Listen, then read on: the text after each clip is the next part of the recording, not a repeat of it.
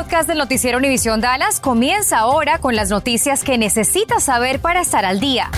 Infórmate de los principales hechos que son noticia aquí en el podcast del noticiero Univisión Dallas. Tirado en medio de la banqueta del 7272 de la calle Marvin D. Love, fue encontrado el cuerpo de un hombre luego de que testigos reportaron un tiroteo alrededor de las 2 de la tarde. La policía nos acaba de confirmar su muerte. Se trata de un hombre afroestadounidense, fue cubierto con una manta amarilla en lo que llegaban los servicios forenses. El sospechoso en disparar solo se sabe que huyó y al momento no hay alguna descripción. Y fíjese que este fin de semana en el Metroplex comenzaron a aparecer una serie de mensajes que pudieran ser considerados antisemitas. Han sido detectados en al menos tres ciudades del Metroplex Cintiacano. ¿Qué están haciendo las autoridades?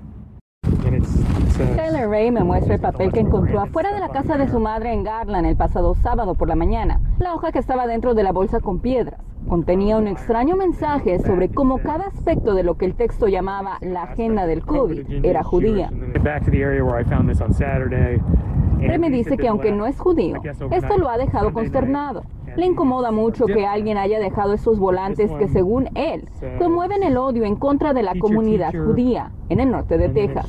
Dice que lo reportó a la policía y quiso denunciar los volantes públicamente porque siente que no hay lugar para ese tipo de acciones en el Metroplex. Este fin de semana alguien colocó estos mensajes afuera de casas en por lo menos a tres ciudades del norte de Texas, Colleyville, Keller y Garland. Hacia donde ellos quieren poner hacia odio. Que finalmente... Platiqué con Silvio Mokotov, un residente judío de Dallas Fort Worth. Me dice que la comunidad judía en el norte de Texas ha estado en un nivel de alerta elevado desde la toma de rehenes en la sinagoga en Colleyville en enero. Desde la Segunda Guerra Mundial eh, los judíos no tenemos miedo, eres más cuidadoso.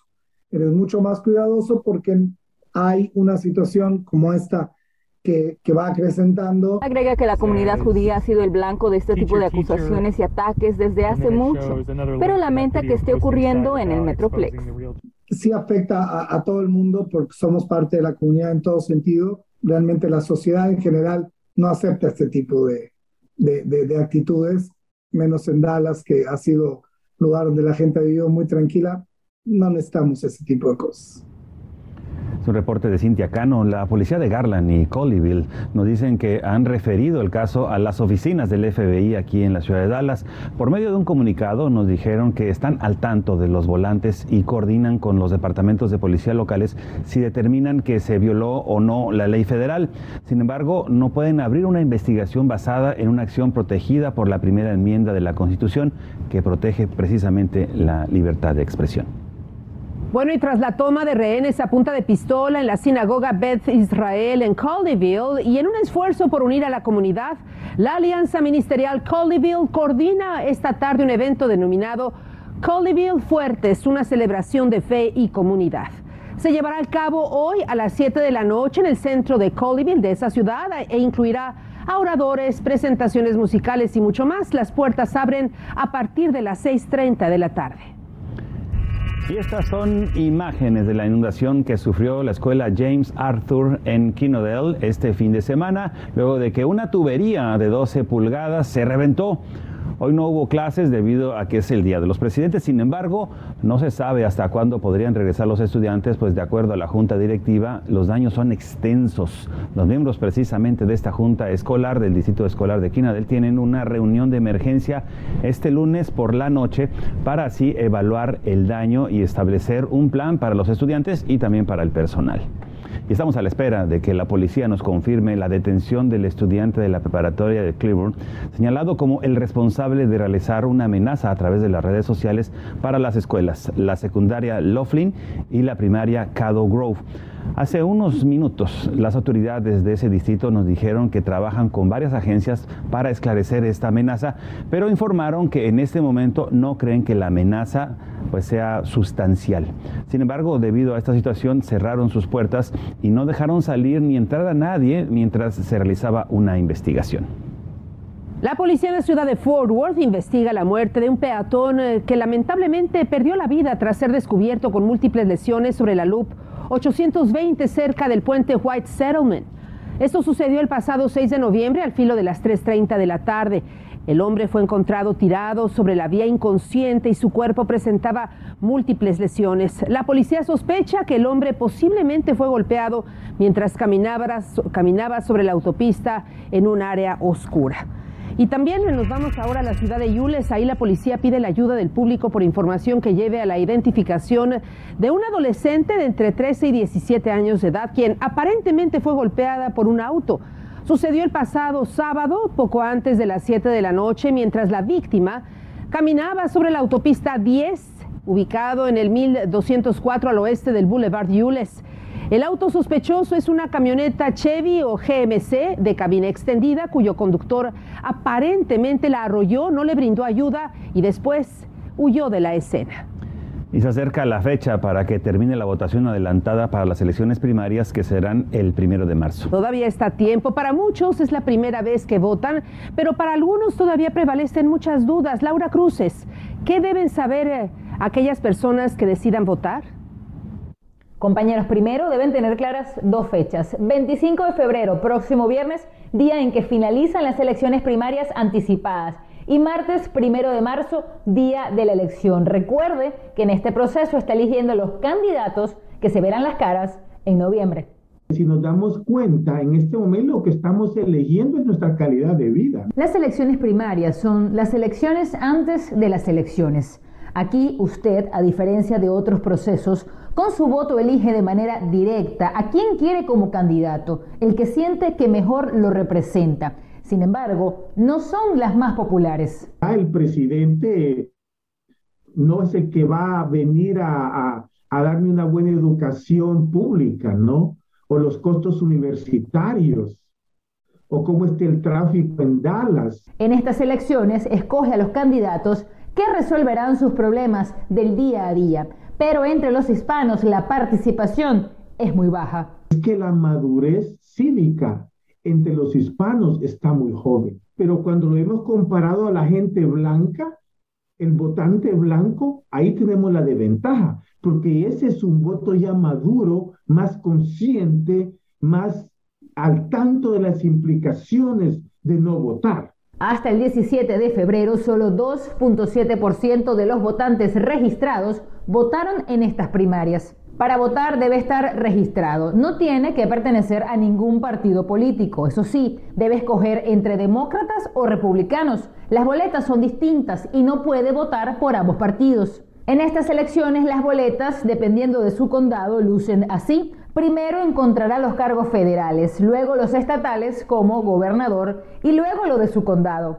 También es importante que sepa que esta es la primera elección con los nuevos mapas del Estado que están siendo impugnados en este momento. El 24 de mayo es la fecha para un posible desempate y debe votar por el mismo partido en una posible segunda vuelta. Ya el plazo para solicitar una boleta y votar por correo finalizó, pero si lo hizo con tiempo tiene hasta el primero de marzo antes de las 7 de la noche para enviarla llena a su condado.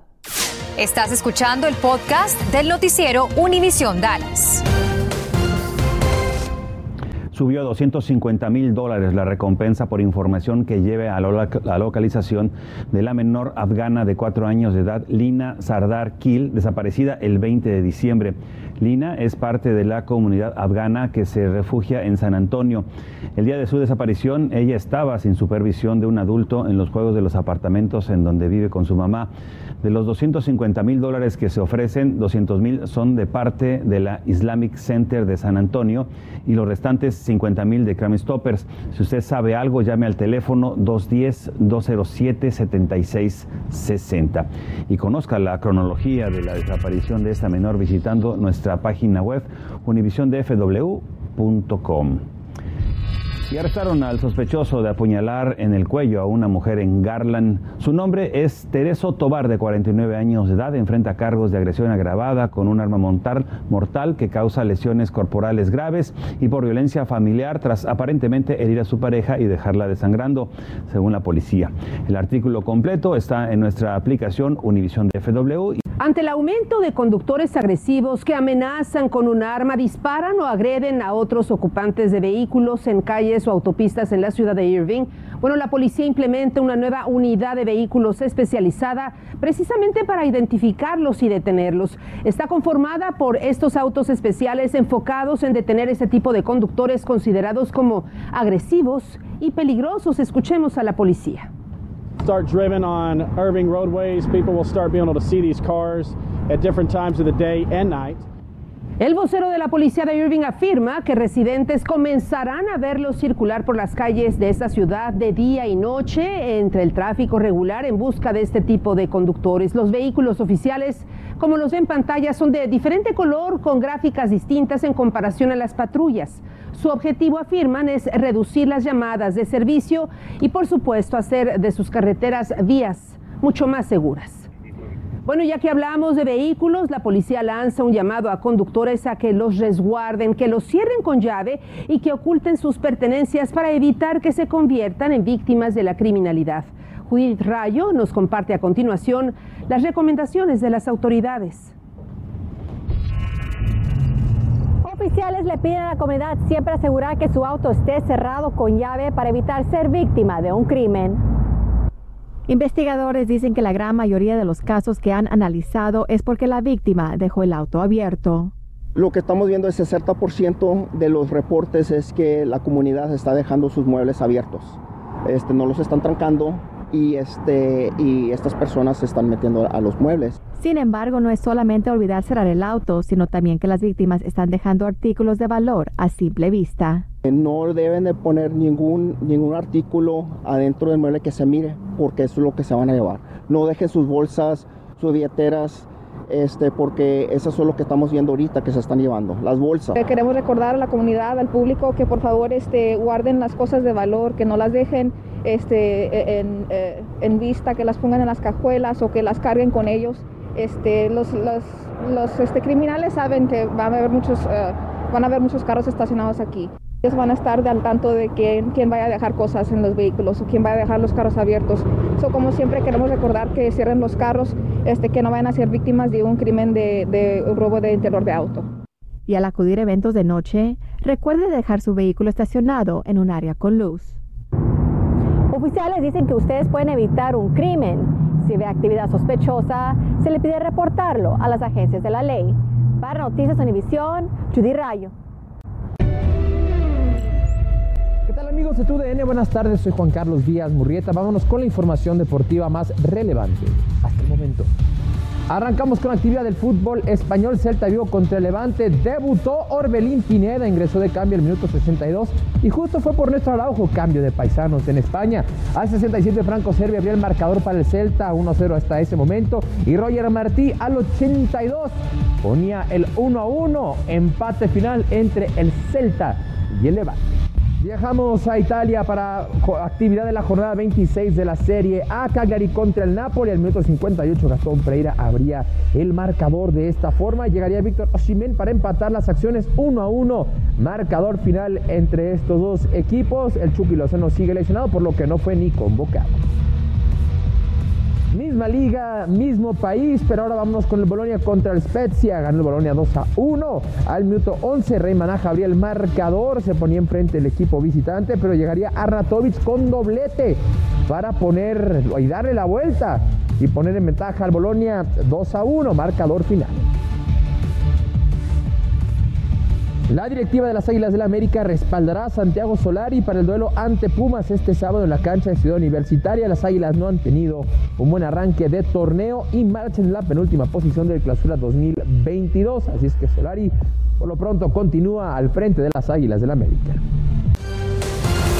Gracias por escuchar el podcast del noticiero Univisión Dallas. Puedes descubrir otros podcasts de Univision en la aplicación de Euforia o en univision.com diagonal podcasts.